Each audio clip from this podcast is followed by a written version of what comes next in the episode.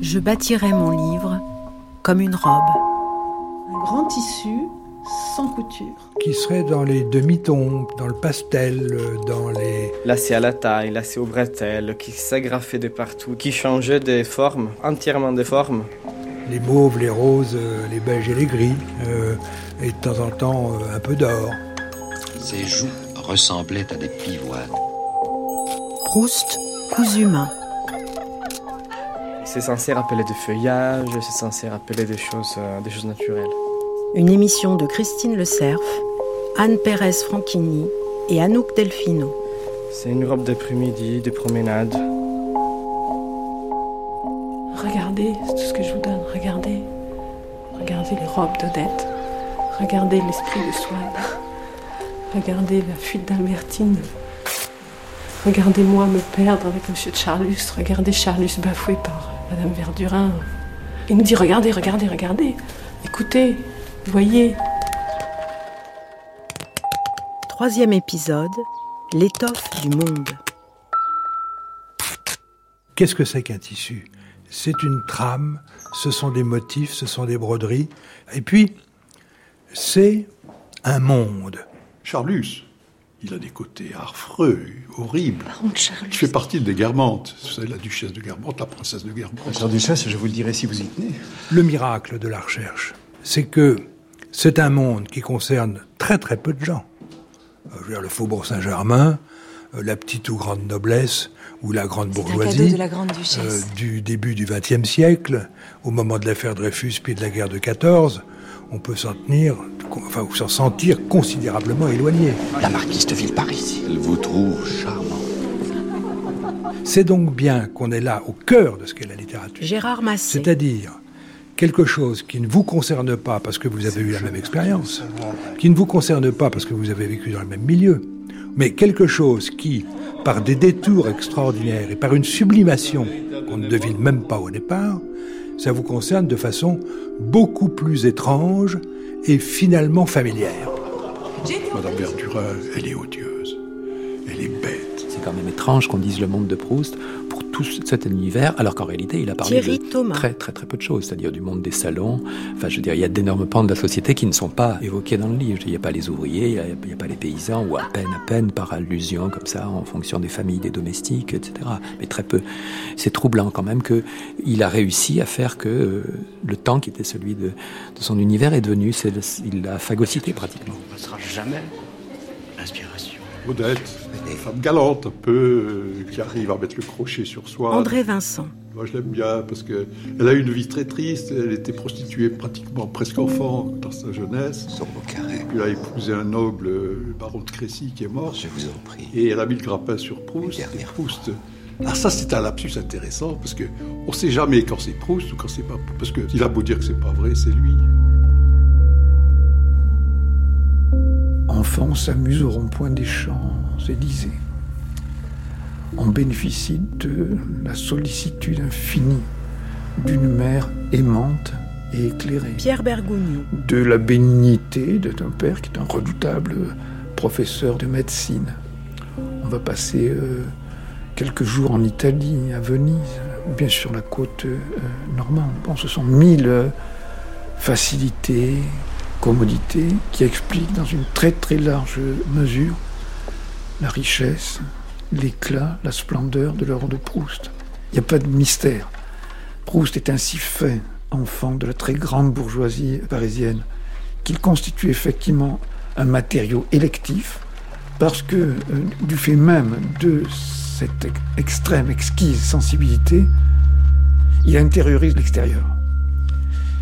Il n'est personne qui soit plus perméable euh, que lui à tout ce que son temps enferme de, de chance, de richesse, de, de trésors. J'ai rencontré Marcel Proust d'abord dans quelques salons. Georges Je Deloris. crois entre autres chez Madame Léon Fould à un dîner, je me souviens. Il frappait énormément par euh, sa physionomie, par son aspect au premier abord. Ça, je n'ai pas oublié sa- pâleur extraordinaire de son visage, sous des cheveux très noirs, n'est-ce pas? Et Son regard, il, il- il ça, je ne l'ai pas oublié. Sa conversation, elle dépendait prodigieusement de son interlocuteur. Il y a des gens avec lesquels il, se plaisait sans qu'on comprenne très bien pourquoi il se plaisait avec eux, bien que lui comprit surtout mal pourquoi eux se plaisaient avec lui. Il y avait une espèce d'aura qui séparait des gens. Il était, il, il, était différent de tous à ce point de vue-là. Ce qu'il observait était un, pour nous un peu secret. Ça ne s'adressait qu'à lui. C'est un garçon fou des femmes et qui ne pense qu'à cela. Proust a fréquenté le monde. Euh, il a été un mondain, mondain euh, éprouvé, euh, joyeux de temps en temps. bon, Proust n'était pas un triste cire. Hein. il avait des amis, pouvait plaisanter, faire l'idiot. bon, c'est aussi tout ça, Proust. Mais il était aussi dans les salons, à la fois participant et observateur. il a toujours, au fond, une double nature. Hein. Et il a, il a fréquenté mille salons. Et il a fréquenté la société littéraire avant d'y être euh, un des personnages principaux. Et il enregistre, il écoute, il observe aussi, mais il enregistre. C'est un petit salon réservé pour les familiers. Je vous confie cette clé. Comment définir les salons à cette époque Nicolas Ragono. Ces salons sont destinés à la fois au commérage, euh, ça c'est la partie la moins avouable de, de l'activité, mais ces salons peuvent être aussi euh, euh, vus comme des ateliers d'idées euh, politiques, des ateliers aussi littéraires. On joue de la musique, on, on, échange des idées sur la littérature. Proust aime les salons et on apprécie sa conversation, on apprécie son esprit, on apprécie sa, sa grande culture, son audace. Oui, c'est euh, un vivier de sensation, c'est une occasion de rencontre intéressante. Jean-Yves Tadier. Il aime beaucoup écouter les gens, il aime les représenter, il voit aussi quelqu'un qui sera quelque temps son maître et inspirateur, Robert de Montesquieu, à la fois arbitre des élégances, aristocrate, amateur d'art, euh, grand mondain, poète, mais aussi un peu raté et inspirateur plus tard du baron de Charlus, un des principaux personnages de la charge de temps perdu. Montesquieu Montesquieu, lui, il était connu pour ses redingotes trois pièces, par exemple, en couleur euh, perle. Massimiliano Mocchia di Cogoglia. On avait même dit qu'à un moment donné, il avait porté des bouquets de violettes à la place des cravates, et il donnait des conférences sur tout et n'importe quel sujet, qu'il soit art ou euh, décoration d'intérieur, un peu comme Oscar Wilde en Angleterre. Proust, il est devenu son protégé, il l'appelait mon professeur de beauté, et il voulait absolument lui ressembler à un moment donné il faut le dire, Proust est un snob, un vrai snob. Il, euh, il était fasciné par ce monde. Euh, il, savait de près ce qu'était le, snobisme qu'il décrivait sous des formes satiriques. Philippe Zard. Donc, euh, il y avait ça chez Proust. Mais il y avait aussi cet esprit que l'on devinait hein, derrière ce snobisme, qui était cet esprit que rien ne trompait, en quelque sorte, hein, à qui on ne l'a fait pas et qui euh, démasquait euh, plus souvent qu'à son tour euh, le vide, le néant, la, vanité de ce monde. J'espère que vous viendrez chez moi, j'organise des petites réunions intimes. C'est peut-être important de le dire parce qu'on le rattache à la haute culture, n'est-ce pas? On en fait Nathalie Mauriac d'ailleurs. Voilà, on dit ces phrases sont très difficiles, il est, il est snob, il est compliqué, il est, il est snob. Voilà, c'est totalement faux au sens où sûr qu'il était snob, mais ça non. Il était snob pourquoi? Parce qu'il voulait être introduit dans des milieux où il aurait de nouvelles impressions, de nouvelles possibilités de comprendre un geste, un, regard, de voir, euh, d'observer une robe, une coiffure. Donc, Proust s'intéresse à tous les détails de l'existence. J'arrive tout de suite, monsieur le duc. Accompagnez-moi dans les cuisines, monsieur de Il n'y a rien qui puisse échapper aux inspections de l'esprit de Marcel Proust. Euh, découvre euh, la saveur, l'importance de ces moments que euh, la littérature avait quelque peu négligés. Infinité d'instants de vie qui avaient échappé au regard un peu rapide des grands romanciers réalistes qui ont énormément de pain sur la planche et ne peuvent pas descendre à de pareils Mesdames, messieurs, le concert va commencer. Un chapeau à plumes, surmonté lui-même d'une épingle de saphir, était posé n'importe comment sur la perruque de Madame de Cambremer, comme un insigne dont l'exhibition est nécessaire mais suffisante, la place indifférente, l'élégance conventionnelle et l'immobilité inutile. Malgré la chaleur, la bonne dame avait revêtu un mantelet de jet, pareil à une dalmatique, par-dessus lequel pendait une étole d'hermine, dont le port semblait en relation non avec la température et la saison, mais avec le caractère de la cérémonie. Et sur la poitrine de Madame de Cambremer, un tortil de baronne relié à une chaînette pendait à la façon d'une croix pectorale. C'est aussi quelqu'un qui aime euh, fouiller dans certains recoins de l'âme humaine, scruter les choses en permanence comme un entomologiste. Il était fasciné par les sciences naturelles, il a eu une formation très solide en sciences au lycée Condorcet. Il y a quelque chose de l'entomologiste chez lui euh, qui regarde, là pour le coup, euh, les humains avec un microscope. L'œil de Proust est beaucoup plus proche de la radiographie et de, du microscope, il le dit lui-même dans, dans, La recherche du temps perdu, que du télescope. Anne Simon. On croit qu'il nous peint des grandes fresques euh, temporelles et sociales, mais il le fait en étant au plus proche des humains. C'est pour ça que même quand il traite du politique et du social, euh, il traite du plus intime et qu'il nous touche, nous les lecteurs et lectrices, au plus intime que ce soit euh, le microscope, le, le télescope, le monocle, André Benaïm. le verre grossissant qui euh, réapparaît régulièrement dans le texte, tous les objets euh, d'optique pullulent dans, dans la recherche. Alors là, il fait une galerie de portraits. C'est chaque invité dans une soirée d'aristocrate, chaque invité, chaque homme qui est présent porte un monocle, mais chacun porte un monocle différent. Et chacun de ces monocles opère une transformation, une métamorphose du visage, le fige et en fait un, portrait euh, qui sont tous plus terribles les uns que les autres, mais qui sont aussi tous plus drôles les uns que les autres. On est vraiment dans le grotesque, on a l'impression d'être dans un, tableau de Jérôme Bosch. Le monocle du marquis de Forestel était minuscule, n'avait aucune bordure, et obligeant à une crispation incessante et douloureuse l'œil où il s'incrustait comme un cartilage superflu, il donnait au visage du marquis une délicatesse mélancolique. Et derrière le sien, Monsieur de Palancy, qui avec sa grosse tête de carpe aux yeux ronds se déplaçait lentement au milieu des fêtes, en desserrant d'instant en instant ses mandibules comme pour chercher son orientation, avait l'air de transporter seulement avec lui un fragment accidentel et peut-être purement symbolique du vitrage de son aquarium. Je crois que s'il y a une passion proustienne, indépendamment de, l'art, c'est la compréhension. Proust a passé son temps, euh, c'est peut-être sa grandeur de romancier, à chercher à comprendre. Chercher à comprendre ce qu'il appelle à la fin de la recherche les lois générales, comme un scientifique en quelque sorte, mais la compréhension également dans un sens humain.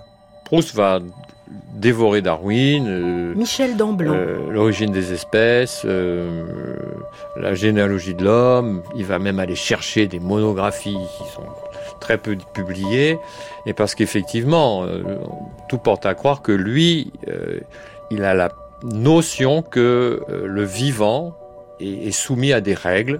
Il a vraiment fait un travail de documentation et il a pu l'utiliser pour des fins qui lui étaient propres dans, dans son œuvre romanesque. Et dans cette fameuse monographie de la différence de morphologie chez les plantes de la même espèce, euh, Darwin cite ces deux exemples qui sont la salicaire en français et euh, la prime vert. Et ces deux plantes, comme l'a dit Darwin, euh, 95% des plantes sont hermaphrodites.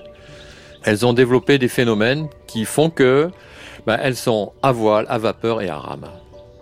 Le baron regardait avec une attention extraordinaire l'ancien giletier sur le seuil de sa boutique, cependant que celui-ci, cloué subitement sur place devant Monsieur de Charlus, enraciné comme une plante, contemplait d'un air émerveillé l'embonpoint du baron vieillissant.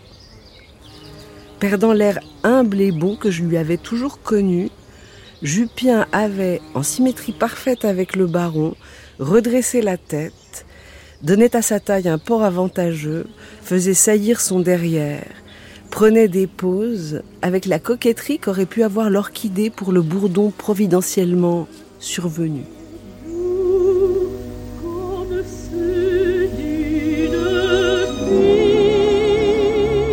La plus grande métaphore jamais développée dans la recherche du temps Hélène perdu. Weisbord. C'est sur la rencontre de ces deux hommes-là. Il est en face du petit arbre et il dit qu'il a une contemplation de botaniste.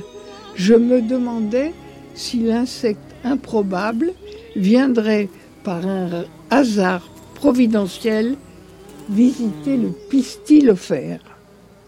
Ensuite, euh, le narrateur découvre à ce moment-là, après l'arbre, Monsieur Charlus, qui ne se sait pas observer et qui, dans le rayon de soleil de la cour, se laisse aller, se libère. Je cite Proust, ce à quoi il me faisait penser tout d'un coup, tant il en avait passagèrement les traits, l'expression, le sourire, c'était à une femme. Vous vous rendez compte Quelle métamorphose Que fait Proust dans ces pages C'est de naturaliser la scène scandaleuse où Jupien va dire Vous en avez un gros pétard, monsieur le marquis. Ça, il faut se représenter ce que ça signifie à l'époque. Et dans l'œuvre de Proust, ce mondain si distingué. Et on voit bien que là, ce qui est l'objectif de Proust a toujours été, c'est la vérité, la simple vérité, quel que soit le danger où elle vous entraîne. C'est-à-dire enlever tout le vernis de conformisme et découvrir sous ce voile de conformisme assez léger la réalité des êtres. Il supposait que Oh, c'est vrai Vous connaissez tout le monde Ah, je ne sais pas. Comprenez, charmé, je suis. Vous savez que le jeune comte de Courvoisier, J'ai des choses à dire. si a été Elle ne attiré par comment se fait-il qu'on ne la voit plus jamais ni son mari non plus Mais je te dirais... Marcel Proust était très sensible à ce qui était sonore, très sensible à, à presque tout. Je suis à peu près sûr, on ne le saura jamais, mais je suis à peu près sûr que, hum, que nombre de phrases euh, mises dans la bouche de personnages sont des phrases entendues, retravaillées. Proust n'est pas un écrivain réaliste qui se contenterait d'enregistrer. C'est pas un appareil enregistreur. Euh, mais il sait enregistrer d'abord. Et puis à partir de là, il retravaille, il transpose, il sublime, ou il, ou, enfin, il sublime quelquefois, et de temps en temps, au contraire, c'est le, le trivial qu'il accentue, parce qu'il y a, y a tous les registres chez lui. Et il note surtout les, les petits défauts dans la voix, les chemintements, des aiséments, je ne sais pas s'il y a des aiséments, des chemintements, il y en a. Euh, Madame de Cambremer qui a un défaut de prononciation. Proust est sensible à tout cela. Ce qui fait un être, c'est tous ces petits détails qui n'en sont jamais pour lui. Un, détail est toujours révélateur. Et donc on a l'impression, on fait d'un piaillement, d'une sorte de, de basse-cour, mais de basse-cour au sens euh, social. Voilà. Euh, puisque je parle de basse-cour, n'oublions pas qu'il avait lu Saint-Simon, qui était un de ses grands modèles. Comment vous aimez Chopin? Il aime Chopin, s'écria Madame de Cambremer-le-Grandin avec un asonnement passionné. L'hypersécrétion salivaire ne suffit plus. L'enthousiasme musical la saisit, et elle battit l'air de ses bras. C'est si beau. Et sa voix était aussi caillouteuse que si, pour m'exprimer son ardeur pour Chopin, elle eût, imitant Démosthène, rempli sa bouche avec tous les galets de la plage. Enfin, le reflux vint. La marquise essuya avec son mouchoir brodé la bave d'écume dont le souvenir de Chopin venait de tremper ses moustaches. En fait, une chose qui m'émerveille dans Proust, c'est euh, ben à quel point c'est un grand dialoguiste. Charles Il y a des gens qui prétendent que ce monsieur Swann, c'est quelqu'un qu'on ne peut pas recevoir chez soi. Est-il vrai? Mais tu dois bien savoir que c'est vrai, puisque tu l'as invité 50 fois et qu'il n'est jamais venu. Il y a des entrecroisements de dialogues, plusieurs personnes qui parlent en même temps, et il y a un montage c'est une chose très, très inouïe. Enfin. Et je suis absolument ébloui par ces dialogues. Oh, oh, Jacques, Jacques, qui visent tout simplement, comme tout dialogue, à, à faire que les personnages sont là, sont vivants. Et ce qui m'émerveille encore plus dans la lecture de Larcher, c'est si vous voulez, j'ai l'impression que tout est dans la même pris dans la même matière et que dans les dialogues, qui pourtant donnent une incroyable présence aux, aux personnages, ils sont faits de ça, pourtant c'est dans le même flux. C'est comme si, vous savez, comme, comme l'huître euh, qui fait une perle à partir d'un caillou. Bon, lui, c'est un peu la même chose. Il prend, il absorbe, il ingurgite tout le monde comme ça pour, pour en faire son monde. Et avec les voix, c'est la même chose. Euh, il y a des voix en lui et il faut qu'il fasse entendre ce que ces voix qu'il a entendues dans le monde sont devenues en lui.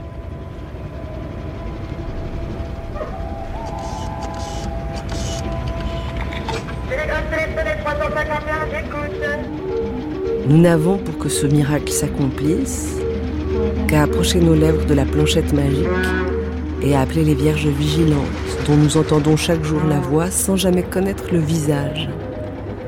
Les Danaïdes de l'invisible qui sans cesse vident, remplissent, se transmettent les urnes des sons, les ironiques furies qui au moment que nous murmurions une confidence à une amie, avec l'espoir que personne ne nous entendait, nous crient cruellement ⁇ J'écoute !⁇ Les demoiselles du téléphone.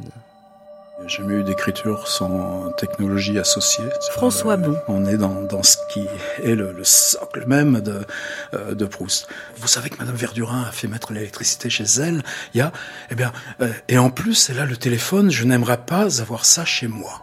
Donc cette question du téléphone, si on la relie à la question de la photographie, on a à la question euh, des avions, il faudrait aussi étendre, et ça pour moi c'est extrêmement important, c'est des choses qui ont toujours euh, travaillé le fond de l'écriture. Le téléphone, l'automobile, l'aéroplane, tout ça le passionne. Isabelle. Au-delà de l'innovation technologique, par exemple, la façon dont il parle de l'automobile, c'est magistral. C'est qu'il montre bien comment, par exemple, dans l'impression de route en automobile, comment le fait d'emprunter euh, donc la la voiture, euh, le fait d'aller plus vite, cette vitesse-là, c'est ce qu'il dit euh, très exactement dans la recherche, ça change le rapport de l'homme à l'espace et au temps. C'est cette impression, euh, encore une fois, de vitesse où on découvre le paysage d'une manière euh, totalement, totalement nouvelle pour l'époque. J'avais demandé au mécanicien de m'arrêter un instant devant les clochers de Saint-Étienne quand l'automobile tourna et m'arrêta à leurs pieds. Resté si longtemps inapprochable à l'effort de notre machine qui semblait patiner vainement sur la route toujours à la même distance d'eux, c'est dans les dernières secondes seulement que la vitesse de tout le temps totalisée devenait appréciable. Et géants, surplombant de toute leur hauteur, ils se jetèrent si rudement au devant de nous que nous eûmes tout juste le temps d'arrêter pour ne pas nous heurter contre le porche. C'est-à-dire qu'en 1907, il se rend pour la première fois à Cabourg, où il y a ce grand hôtel moderne qui vient d'ouvrir. Et donc là, il se trouve qu'il a envie de faire des excursions et que euh, un certain Alfred Agostini, notamment, promène Proust et l'emmène visiter euh, euh, des églises en Normandie. ils font de nombreuses excursions et c'est pour Proust certainement un double émerveillement ou un triple émerveillement, l'émerveillement de découvrir l'automobile, d'être dans cet espace qui est comme une chambre mobile. Il faut imaginer qu'il est à la fois, il est protégé de l'extérieur par la capote, par, euh, par les vitres, d'ailleurs il, le dira, et en même temps il voit, il voit le monde extérieur, il découvre ces églises de Normandie, euh, voilà, et en plus il est conduit par ce jeune homme euh, pour lequel il éprouve très rapidement certainement un sentiment violent. Il y a toujours une société, dans une civilisation, les thèmes qui sont dans l'air du temps et communs aux sciences et, aux lettres. Dans son roman, il n'y a plus rien de fixe, de certain. Et ça, ce sont des thèmes euh, extrêmement nouveaux qu'on peut trouver d'ailleurs aussi bien dans, dans toutes les formes de transport rapide qui changent de point de vue sur l'espace. Tout est soumis à une perspective et à des points de vue différents. Et ça, c'est aussi une, grande révolution dans l'histoire du roman, ce fait qu'il n'y ait plus rien de fixe et, et de certain. Quoique chacune fût d'un type absolument différent des autres, elles avaient toutes de la beauté. Je voyais émerger un ovale blanc, des yeux noirs, des yeux verts. Je ne pouvais pas les rapporter à telle jeune fille que j'eusse séparée des autres et reconnue. Et cette absence dans ma vision des démarcations que j'établirais bientôt entre elles propageait à travers leur groupe un flottement harmonieux, la translation continue d'une beauté fluide, collective et mobile. Il y a une image qui apparaît euh, constamment euh, chez Proust, c'est le kaléidoscope. Euh, lui-même compare le roman à un instrument d'optique. c'est le, roman, c'est l'instrument d'optique par lequel nous sommes invités à voir le monde à travers les yeux du romancier. C'est une, métaphore récurrente chez lui qui rend compte aussi de cette dimension perspectiviste de son roman il n'y a pas d'ontologie proustienne en fait, hein. il n'y a que du perspectivisme. On a pu le rapprocher de ce point de vue-là de la phénoménologie. Hein.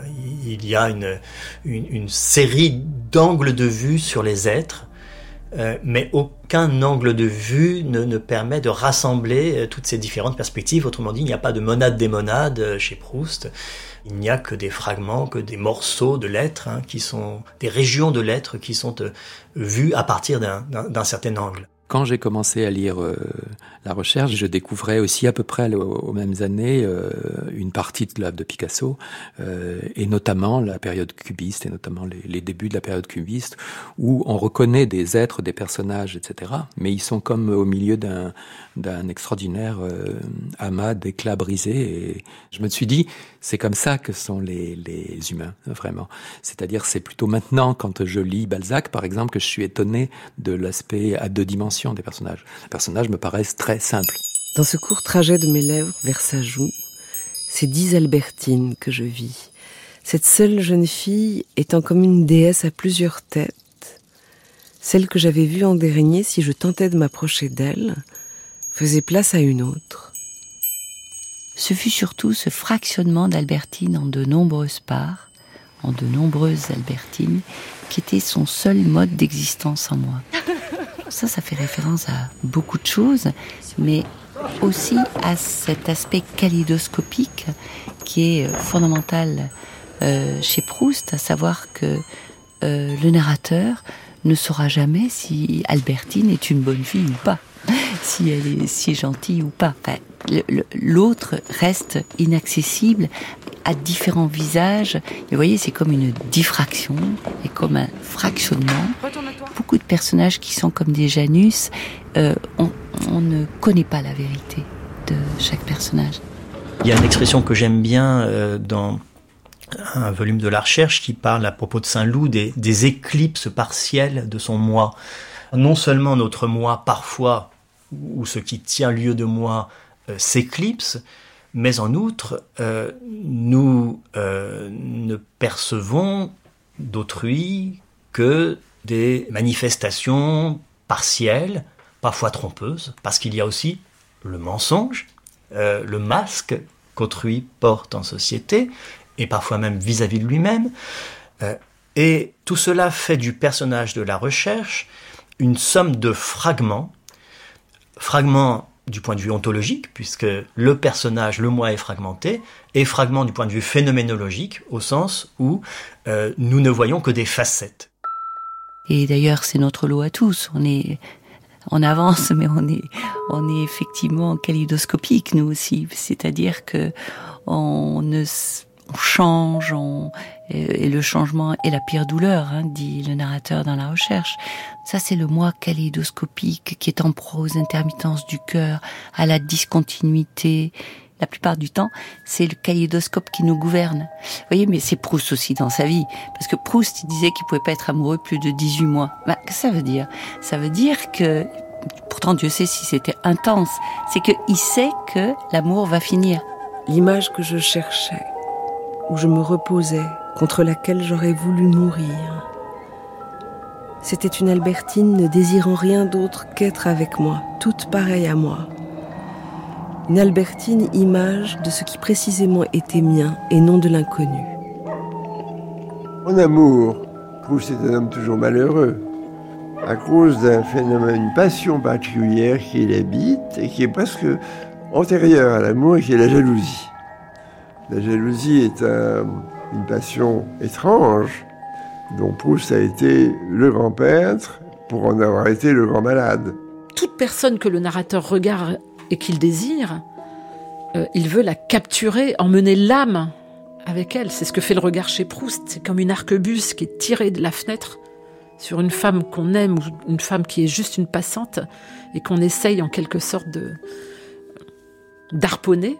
C'est ce que faisait Proust dans la vie réelle. Par exemple, le narrateur va voir Albertine euh, de profil. Ils sont en train de faire l'amour sur le lit euh, dans la chambre de l'appartement parisien. Et là, il voit d'elle un profil crochu, méchant, pervers, un profil tellement cruel qu'Albertine lui fait peur, hein, il lui prend le visage et la replace de face. On pourrait tenter de voir dans la recherche une, galerie de portraits, comme ça a été fait par euh, Balzac, euh, par exemple. Euh, moi, j'y préfère y voir une quête du visage. Ce rapport à l'autre, on peut trouver inquiétant, anxiogène, dans la mesure où ce narrateur n'arrive jamais vraiment à connaître l'autre, atteindre l'autre, vraiment le connaître, l'aimer, l'amitié n'existe pas, l'amour n'existe pas. Ce qu'il nous dit en réalité, c'est que l'autre est un horizon vers lequel nous ne pouvons pas cesser de nous diriger. Ce mouvement vers l'autre porte le texte.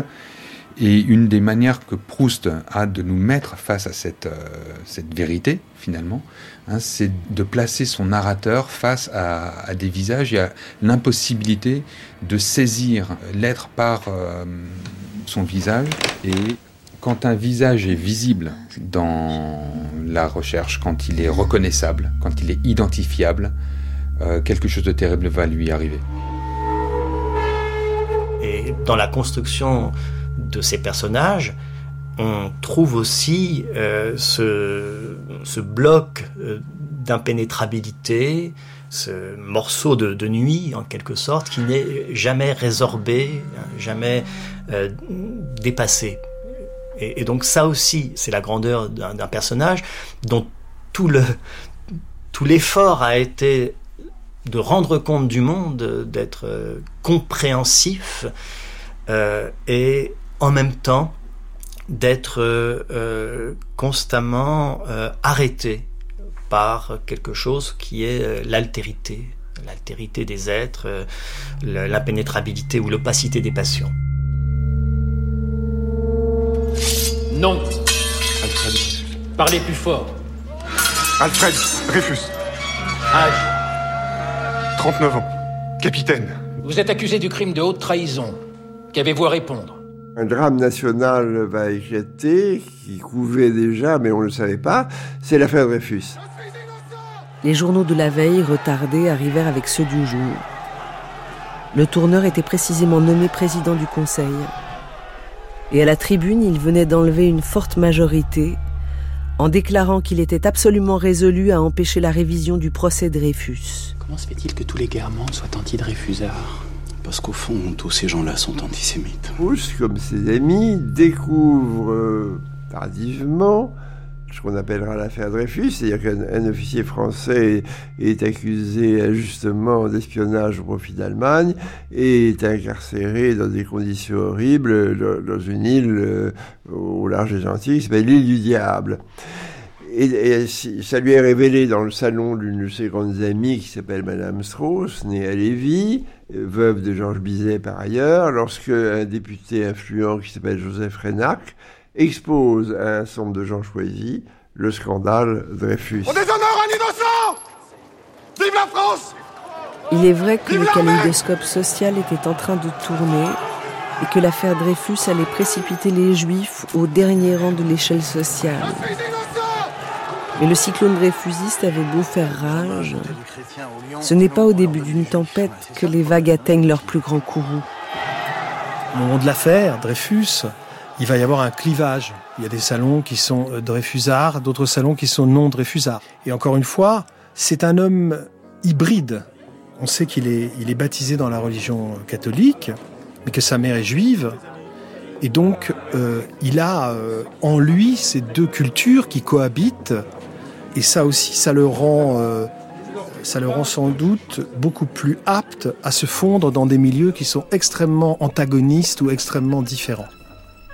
Il faut voir comment la société entière était divisée très durement, y compris dans la famille de Proust, entre sa mère euh, juive euh, et son père d'une vieille famille juive et son père qui ne l'était pas, était divisé entre euh, Dreyfusard et anti-Dreyfusard. Ça a été d'une violence incroyable entre les familles. Pour le prince de Guermantes, on me l'avait dit. Oh, celui-là, je n'en parle même pas. Il a laissé brûler une aile de son château parce qu'il aurait fallu demander des pompes au château voisin qui est au Rothschild.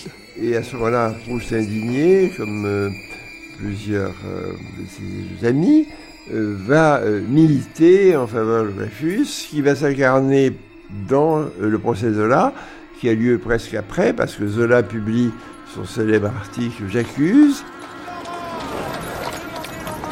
Il le fait poursuivre pour injure à l'armée, et, au procès, euh, Proust ira avec ses amis tous les jours. Et ce procès se trouvant retracé partiellement dans, Jean Santeuil. Proust écrit cinq chapitres qui font une quarantaine de pages sur l'affaire Dreyfus. Et sa façon d'envisager l'affaire à ce moment-là, le politique, est épidermique. Euh, il parle euh, de la justice avec un grand J, de la vérité.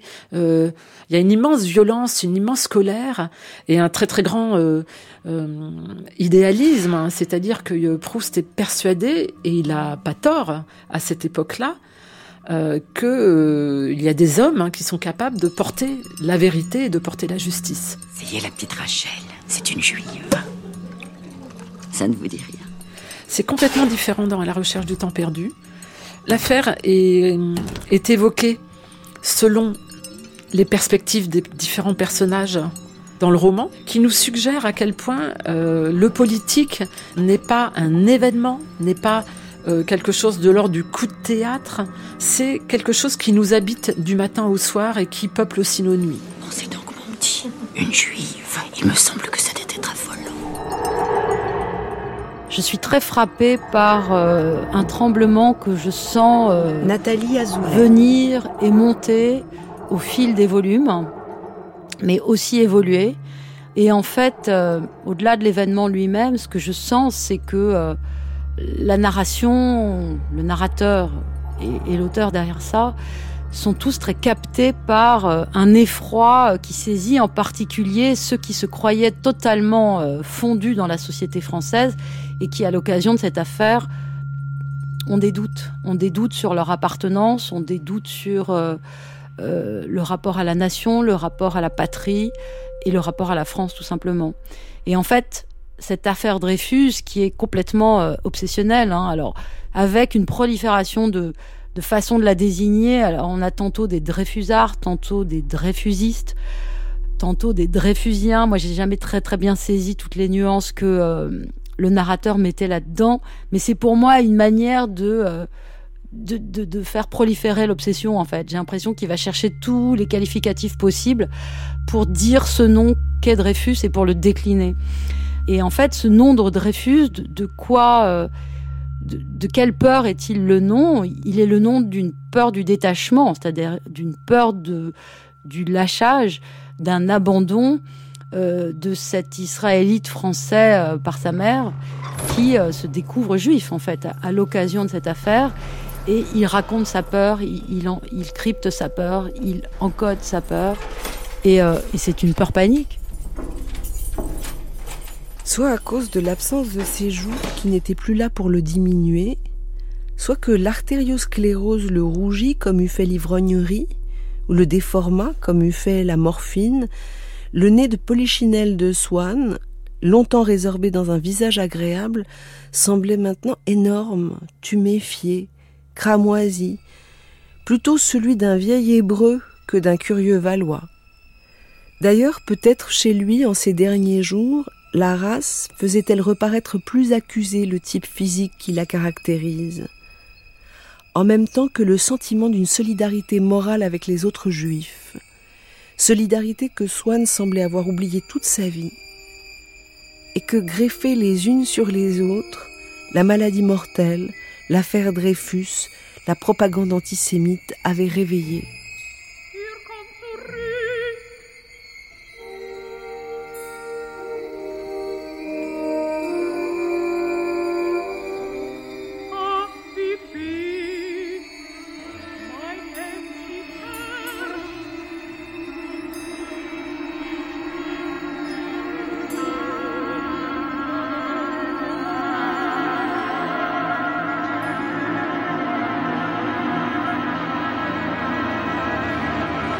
Alors, on a pu dire, et je crois à juste titre, que Proust euh, avait été à sa manière un, sociologue aguerri euh, de euh, du monde juif, du monde en tout cas du judaïsme français, du franco-judaïsme, du tournant du siècle. Et il est vrai que quelques-uns de ces personnages principaux, Swann et Bloch, euh, sont des, illustrations euh, passionnantes, hein, des dilemmes, des tourments, des carrefours hein, de euh, l'identité juive dans les années 1880-1918. Pour ce qui est de Bloch, il y a ce nez qu'on va retrouver à la fin, dans, dans, le temps retrouvé.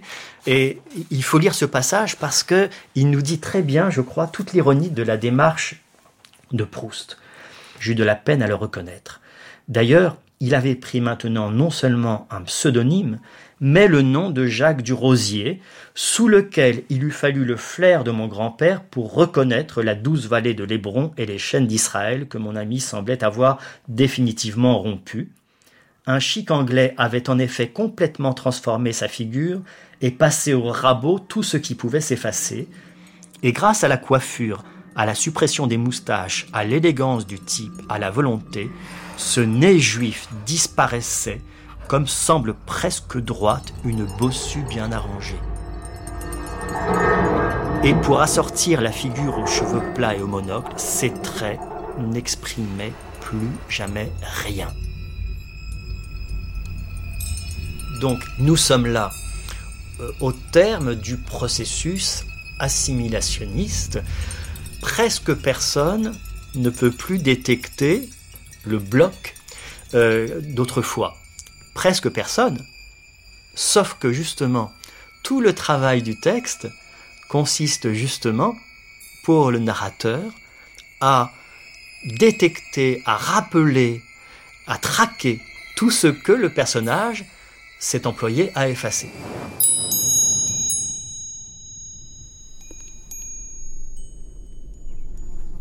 Mais Proust, il a évolué jusqu'à la fin de sa vie et il semble bien, d'après des euh, découvertes, des publications récentes de la correspondance de Proust, qu'au fur et à mesure euh, de sa vie, il est davantage rapproché aussi l'histoire de Dreyfus de sa propre histoire juive, évoquant le petit cimetière juif de son arrière-grand-père, où l'emmenait son grand-père, Naté Veil, déposer un petit caillou en signe de deuil.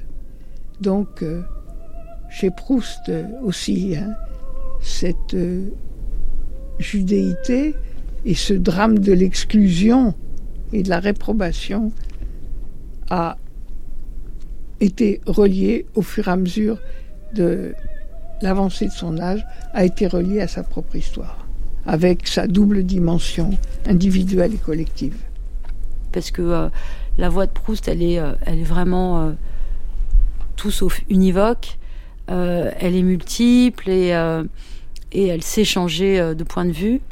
Et, et, je crois que ce qui l'intéresse le plus, c'est de déplier les cartes, en fait. Hein, et c'est de déplier ces cartes où on voit tous les paysages et, et toutes les façons d'occuper le paysage.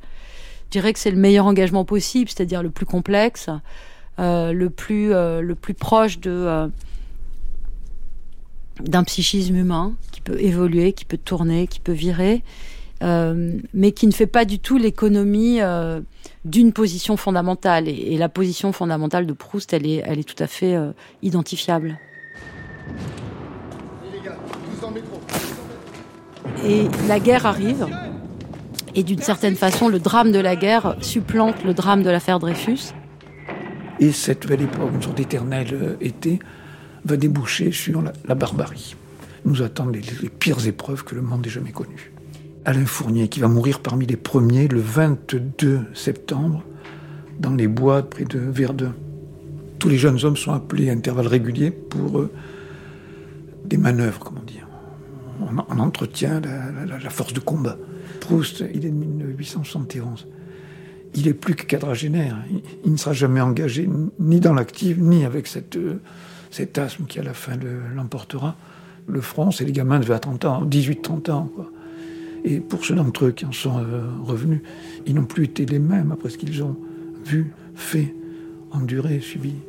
C'étaient des rivages de la mort vers lesquels ils allaient retourner, qu'ils venaient un instant parmi nous, incompréhensibles pour nous, nous remplissant de tendresse, d'effroi et d'un sentiment de mystère comme ces morts que nous évoquons qui nous apparaissent une seconde, que nous n'osons pas interroger, et qui du reste pourraient tout au plus nous répondre ⁇ Vous ne pourriez pas vous figurer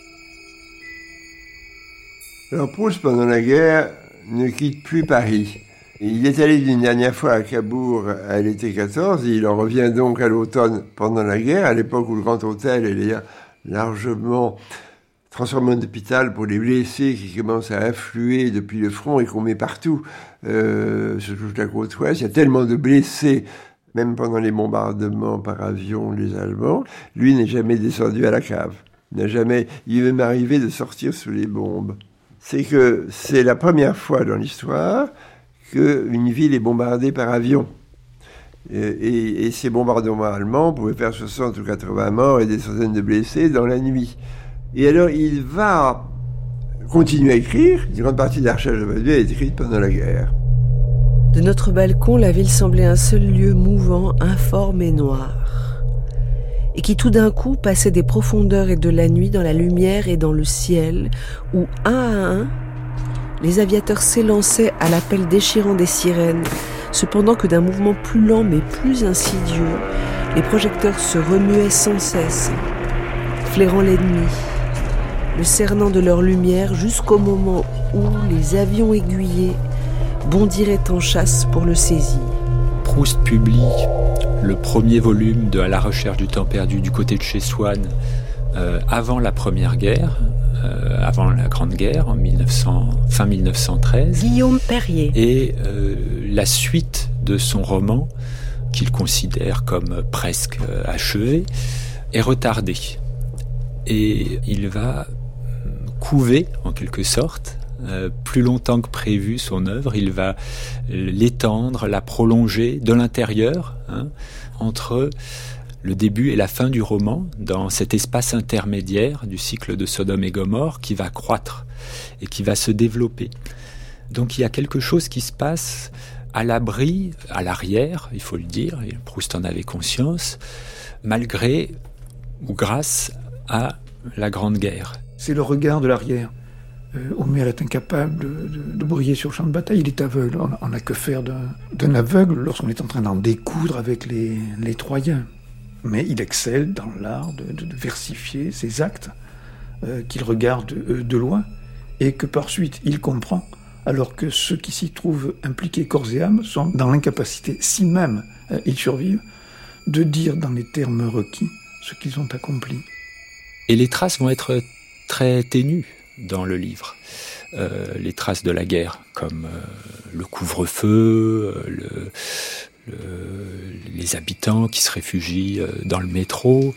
Et en même temps, on a cette pression, ce temps de la Grande Guerre qui va créer, comme en creux, l'expérience historique collective avec une intensité particulière c'est la guerre 14-18 et cette présence au front qui se traduit parce que on verra un Kudjat venir au bordel pour garçons euh, dans tout ce chapitre de la de cette traversée de, Paris où il se perd dans Paris euh, avant d'arriver à ce bordel et euh, la nuit de Paris parce que Paris s'éteint à cause des des zeppelins. Je veux des garçons, débrouillez-vous. Paris qui est éteint par obligation, qui va créer le fait que euh, ce bordel étant le seul allumé, va devenir l'allégorie totale du monde dans la Première Guerre mondiale.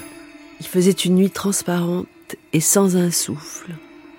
J'imaginais que la Seine coulant entre ces ponts circulaires, faits de leur plateau et de son reflet, devait ressembler au Bosphore et symbole soit de cette invasion que prédisait le défaitisme de M. de Charlus, soit de la coopération de nos frères musulmans avec les armées de la France, la lune, étroite et recourbée comme un sequin, semblait mettre le ciel parisien sous le signe oriental du croissant. Ce ne fut pas l'Orient de Descamps, ni même de Delacroix qui commença de hanter mon imagination quand le baron m'eut quitté, mais le vieil Orient de ces mille et une nuits que j'avais tant aimé, et me perdant peu à peu dans le lacis de ces rues noires, je pensais au calife Haroun al-Rachid en quête d'aventure dans les quartiers perdus de Bagdad. Je le trouve bien trop gentil, et voilà. Je ne viens pas ici pour ça. Demain, si vous voulez, je vous ferai connaître l'homme des abattoirs. Bah, la nuit est partout, bien sûr, parce que le roman a été écrit la nuit pour se dire lui-même que euh, les grandes œuvres ont été écrites la nuit. Les mille et une nuits, c'est le monde où on écrit, ce sont les profondeurs de l'esprit, c'est l'inconscient. Beaucoup de, beaucoup de scènes nocturnes, Paris bombardé, euh, la scène, de la maison de passe, des pensionnaires jupien qui fuient sous les bombes, le refuge dans le métro, la descente dans le passé, c'est-à-dire vers Pompéi et vers Sodome. Vous connaissez la nuit mieux que personne. Et grâce à une, scène vraiment sublime, il retrouve Pompéi et au-delà de Pompéi, Sodome. C'est comme si, au fur et à mesure de, la recherche, en quelque sorte, euh, toutes les, les obsessions un peu refoulées de Proust euh, réapparaissaient. Il y a l'affaire Dreyfus, il y a la, la, question de l'antisémitisme qui apparaît, le Swann qui devient ce, prophète colérique, euh, ce paria, cette sorte de bête. hein, il est comparé à une sorte de bête traquée euh, à la fin l'enfer de l'homosexualité, l'enfer de la guerre. Plus on avance, euh, me semble-t-il, plus on, pénètre dans les, ténèbres, dans le chaos, une sorte de, de, magma inquiétant, de, passion, de pulsion, etc. C'est le moment où la, où la fantasmatique, la fantasmagorie et la fantasmatique de, de l'écrivain euh, apparaissent au grand jour. Quelques-uns même de ces Pompéiens, sur qui pleuvait déjà le feu du ciel, descendirent dans les couloirs du métro. Or, l'obscurité qui baigne toute chose comme un élément nouveau a pour effet irrésistiblement tentateur pour certaines personnes de supprimer le premier stade du plaisir et de nous faire entrer de plein pied dans un domaine de caresse où l'on accède d'habitude qu'après quelque temps. Plongés dans cet élément nouveau, les habitués de Jupien célébraient au grondement volcanique des bombes, au pied d'un mauvais lieu pompéien, des rites secrets dans les ténèbres des catacombes.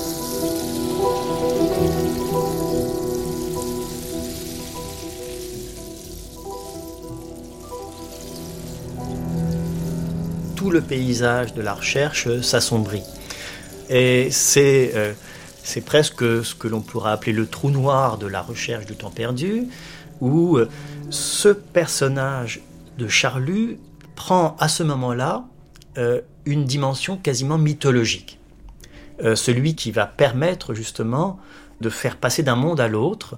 Il est le personnage androgyne, hein, l'homme-femme, celui qui unit tous les contraires en quelque sorte, euh, euh, le- l'esprit et la matière, euh, le, grotesque et le sublime, et qui unit aussi de manière ab- absolument indémêlable le corps et l'esprit.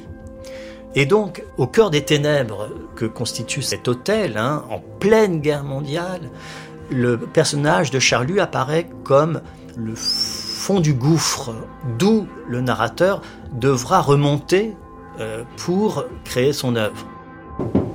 Jean-Louis Monsieur, je suis charmé. Je suis enchanté de faire votre connaissance. Ça signifie que tous les êtres, tous les lieux, tous les objets sont pluriels. Et ça, je crois que c'est une chose qui était aussi très importante euh, pour Proust, c'est ce refus d'une identité singulière. Hein, que toutes les identités sont plurielles. Et finalement, le seul élément qui permet de, de garder une forme de cohérence à toute cette œuvre euh, si, euh, si chaotique, c'est la voix du narrateur, c'est le jeu, c'est la première personne. Et hum, on est incapable de lui donner un visage, de lui donner un nom, et on est incapable même de la situer dans le temps. Un simple petit mot de rien du tout, qui est le jeu de la recherche du temps perdu, devant lequel il a beaucoup hésité d'ailleurs. Hein. Alors ce jeu, il est extrêmement parlant pour moi, parce que jeu, c'est le jeu de l'écriture. Parce que, oui, mais presque tous les personnages de, de la recherche sont un peu Marcel. C'est comme euh, on est dans un kaléidoscope là. C'est comme si chacun avait un bout de sa personnalité ou de son caractère ou de son, son comportement. Marcel, il est à la fois euh, le charmeur et le blasphémateur. Euh, il, est, il peut être dans, dans le jeu de mots vulgaires et dans la grande poésie. Il est tout ça à la fois. C'est bien ce qui fait la grandeur de ce livre. La puissance de cette œuvre, c'est d'être une fresque intime. Et c'est assez rare, en fait. Euh, quelque chose qui, qui, comme il le dit dans une lettre, se situe à la cime absolument du particulier, et en même temps qui est une fresque, c'est-à-dire qui se déploie dans le temps, comme si à un moment donné, il a trouvé dans la manière de dire je un secret qui faisait que tout, tous les modes de parole pouvaient tenir. Euh, et ça, c'est de l'ordre du miracle presque.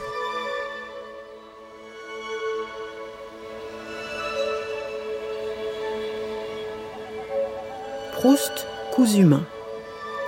Avec les chercheurs et chercheuses André Benaïm, Guillaume Perrier, Philippe Zard, Nathalie Mauriac d'ailleurs, Isabelle Sersa et Anne Simon. Les écrivaines et écrivains Nathalie Azoulay, Hélène Weisbord, Gérard Massé, François Bon et Pierre Bergognu. André Vincence, créateur du site Proust Personnage, Massimiliano Mocchia di Cogoglia, historien de la mode, Michel Damblanc, botaniste, Nicolas Ragonneau, créateur du site Proustonomics, Thierry Thomas, cinéaste, et Jean-Yves Tadier, biographe de Marcel Proust. Voix Sarah Chaumette. Extrait de film Le temps retrouvé de Raoul Ruiz et À la recherche du temps perdu de Nina Companèse. Documentation Véronique de Saint-Pastou, Antoine Vuillose et Anne-Lise Signoret. Bruitage, Élodie Fiat. Remerciements à l'Hôtel Swann. Prise de son, Sandrine Malon, François Rivalan et Yvan Turc. Mixage, Jason Taous. Attaché d'émission, Anouk Delfino. Une émission de Christine Le Cerf, réalisée par Anne Pérez Franchini.